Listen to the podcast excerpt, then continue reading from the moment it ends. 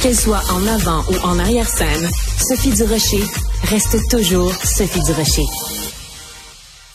On parle beaucoup depuis euh, plusieurs mois, depuis plusieurs années au Québec de la laïcité. Quel est le lien entre la laïcité et le droit des femmes à l'égalité? Si vous vous posez la question, je vous conseille vraiment un livre qui sort aujourd'hui. Ça s'intitule La laïcité de l'État, socle du droit des femmes à l'égalité. Pardon. C'est écrit par maître Christiane Pelcha. Vous la connaissez bien sûr parce qu'elle a été au Conseil du statut de la femme. Euh, elle milite maintenant avec pour les droits des femmes euh, du Québec. Euh, Madame Pelcha, bonjour. Bonjour. J'aime beaucoup avoir euh, toujours votre opinion, euh, Christiane. Euh, on se rappelle récemment quand il y a eu ce député libéral qui voulait faire enlever le mot femme du projet de loi.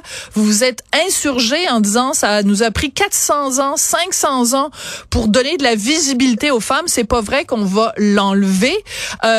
pourquoi vous publiez ce livre-là aujourd'hui? Pourquoi c'est important de parler de la laïcité en 2023 en fait, euh, ce livre-là, c'est un, recueil des procédures et de l'argumentaire que l'on a déposé à la Cour supérieure euh, pour défendre la loi 21 et donc la laïcité de l'État.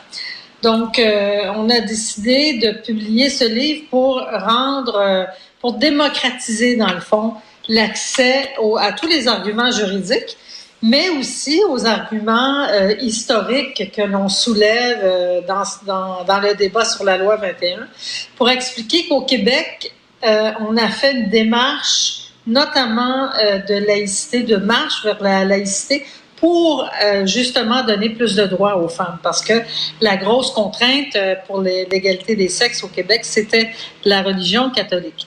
Donc, ce livre-là se veut un recueil euh, d'histoire, mais aussi de, du droit qui permet de dire que la loi 21, qui proclame la laïcité de l'État, protège le droit des femmes à l'égalité.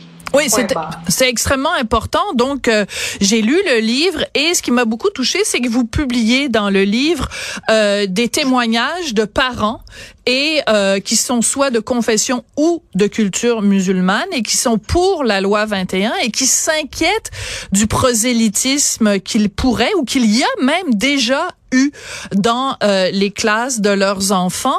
Euh, et ces témoignages-là sont extrêmement importants.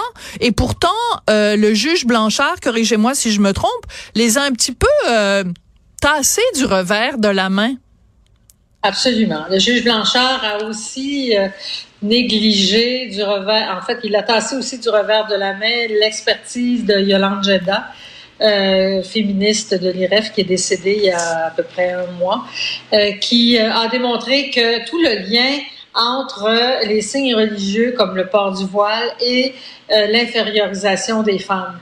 Et les parents, les deux témoignages des parents que l'on a inclus dans le livre de confession musulmane et de culture musulmane sont venus dire, nous, on a quitté notre pays justement voilà. Pour, euh, euh, c'est ça, exactement, pour se, s'affranchir de ces, euh, ces obstacles à l'égalité des femmes. On veut pas que nos enfants ici au Québec aient à vivre, encore une fois, ce prosélytisme-là. Euh, et ça, ce sont des parents d'enfants québécois qui sont dans les écoles québécoises. Il y a d'autres parents qui sont venus, ça c'est deux parents, mais il y a d'autres parents qui sont venus aussi témoigner de la même façon en disant, écoutez, pour nous, la religion, là, les enseignantes et les enseignants ne devraient pas porter de signes religieux parce que quand ils le font, ils donnent un signe à nos enfants euh, que euh, moi, musulmane, je ne porte pas de signe.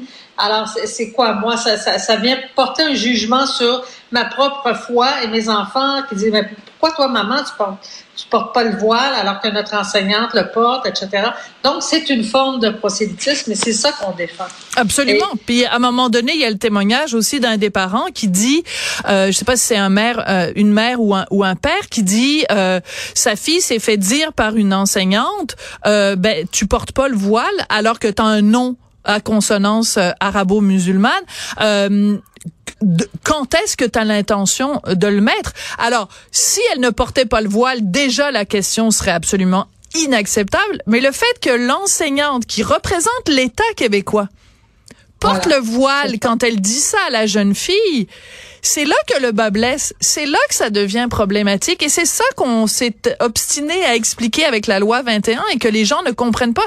C'est pour ça que j'aimerais que les gens lisent votre livre pour qu'ils puissent prendre, prendre pleine conscience de ces, de l'importance de ces symboles-là.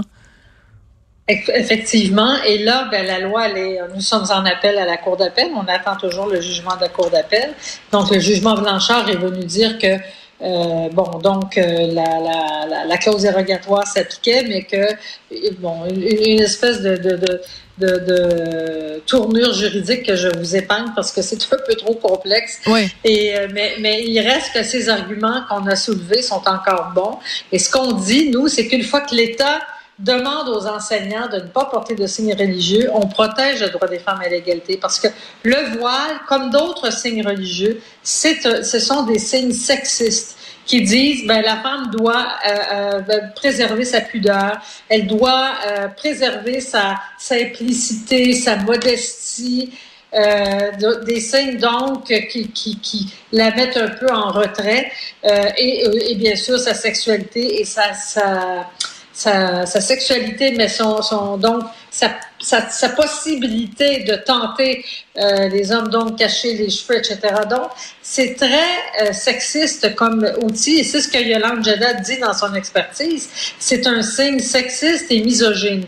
Alors nous, moi j'ai voulu euh, avec ce livre rendre tous les arguments disponibles, ainsi que l'expertise de Yolande Jeddah, qui est d'une grande richesse, pour que les gens euh, se fassent une idée, qu'ils comprennent que la loi 21, d'abord, ce n'est pas seulement une interdiction de signes religieux, c'est aussi euh, la gestion des accommodements raisonnables, parce que ne nous leurrons pas, cette période-là, elle semble plus tranquille, mais les gens vont continuer à demander des accommodements raisonnables au mm. nom de leur religion.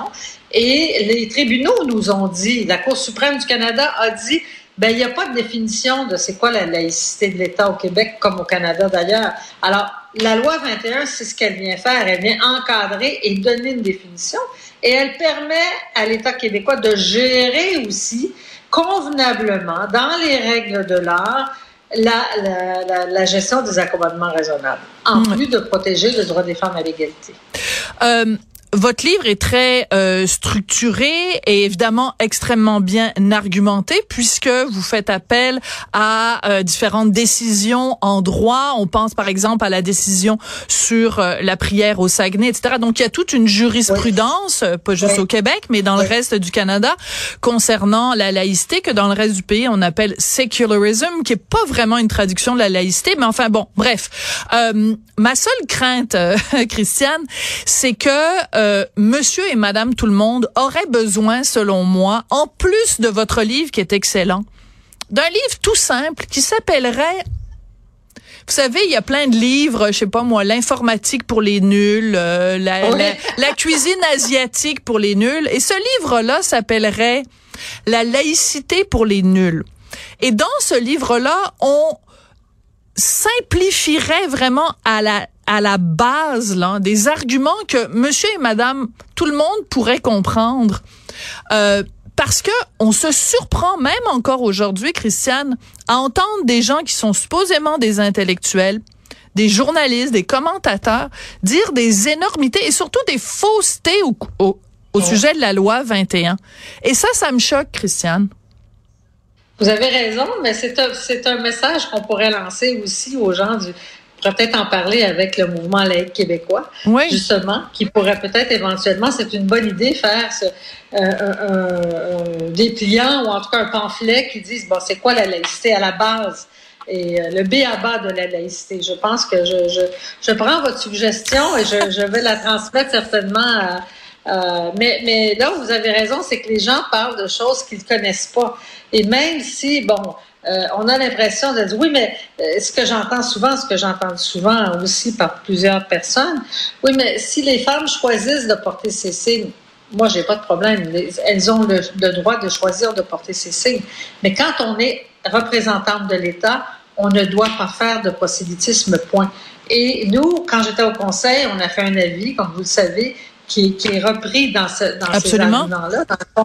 Euh, même la loi 21 a été inspirée de, de de cet avis-là. Mais on, a interviewé des femmes musulmanes qui disaient, ben moi, j'accepterais d'enlever le voile durant mes heures de travail. Alors, euh, euh donc, euh, ce serait quoi? Parce que peut-être qu'on n'a même pas demandé à ces femmes-là ou à ces hommes qui ont des signes religieux ostentatoires pendant vos heures de travail. Voilà. Alors, ce n'est que ça. Ce n'est pas au centre d'achat, ce n'est pas euh, non, non. C'est dans le cadre du travail.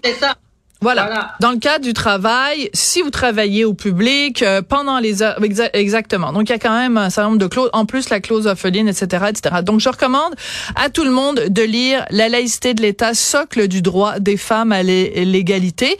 Euh, beaucoup de références juridiques